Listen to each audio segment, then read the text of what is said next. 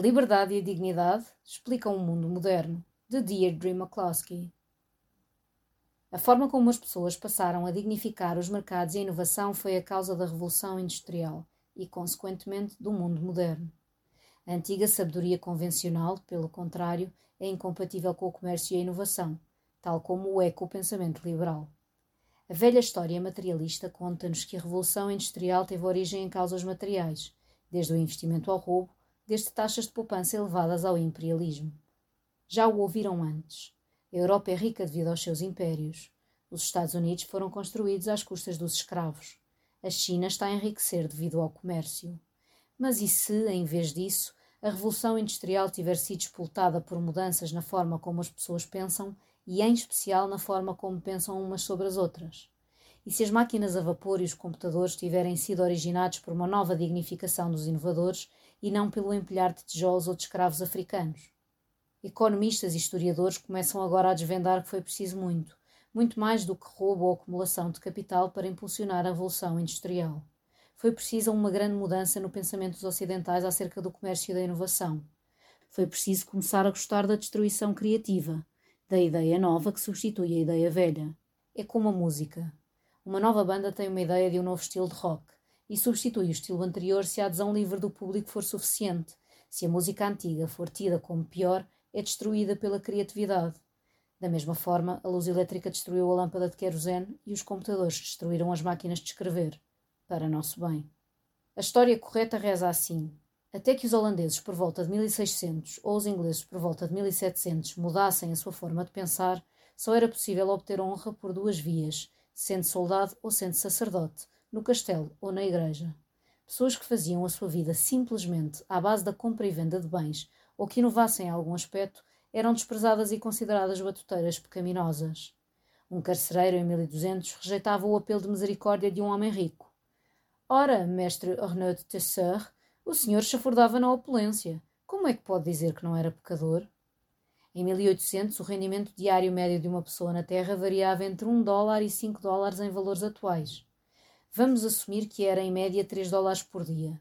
Imaginemos viver atualmente no Rio de Janeiro, ou em Atenas, ou em Joanesburgo, com 3 dólares por dia. Ainda hoje há quem assim tenha de viver. São 3 quartos de um cappuccino no Starbucks. Era e é chocante. Mas então algo mudou, primeiro na Holanda e depois em Inglaterra. As revoluções e reformas na Europa de 1517 a 1789 deram voz às pessoas comuns fora dos círculos dos bispos e dos aristocratas. Os europeus, seguidos de todos os outros, passaram a admirar empreendedores como Benjamin Franklin, Andrew Carnegie e Bill Gates. A classe média começou a ser bem vista e a ter sucesso na vida. As pessoas assinaram uma espécie de pacto da classe média, que tem desde então caracterizado os países ricos de hoje em dia, como a Inglaterra, a Suécia ou Hong Kong. Deixem-me inovar e fazer montes e montes de dinheiro a curto prazo com a minha inovação, e no longo prazo far-vos-ei ricos a vocês. E assim foi começando em 1700 com o para-raios de Franklin e a máquina a vapor de Watt, e acelerando significativamente no século XIX e ainda mais no XXI. O Ocidente, que durante séculos esteve atrasado em relação à China e ao mundo islâmico, tornou-se incrivelmente inovador.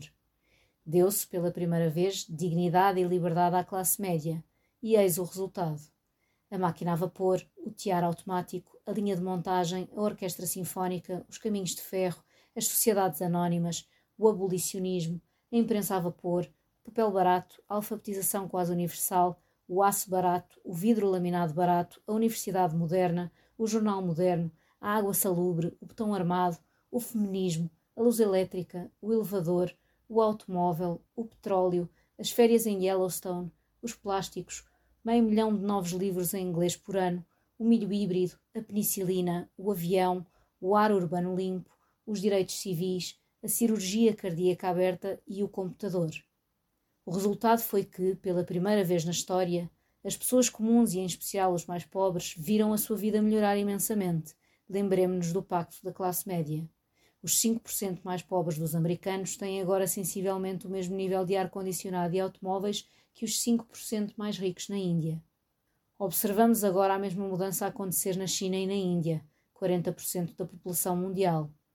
O grande acontecimento económico dos nossos tempos não foi a grande recessão de 2007-2009, por mais desagradável que de facto tenha sido.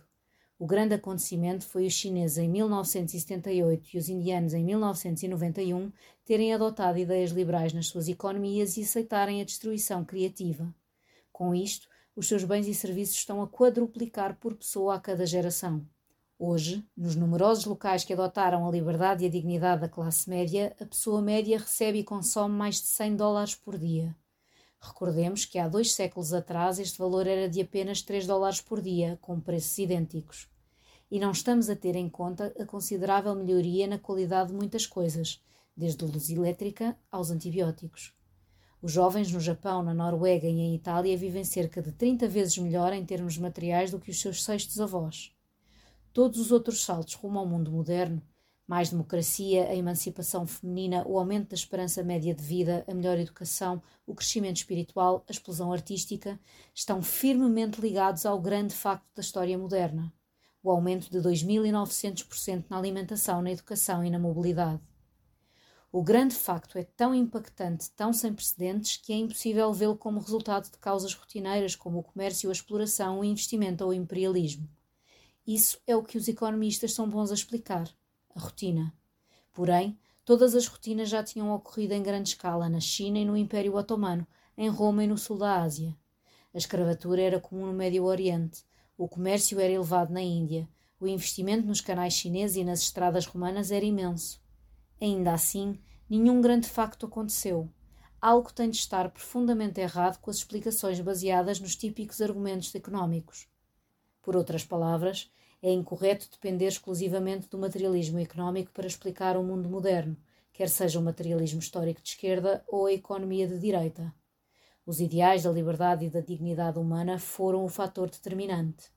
Como explica o historiador económico Joel Moker, em todas as épocas, a mudança económica depende, mais do que a maioria dos economistas pensa, daquilo em que as pessoas acreditam. As gigantescas mudanças materiais foram o resultado, não a causa. Foram as ideias, ou a retórica, o que causou o nosso enriquecimento e com ele as nossas liberdades modernas.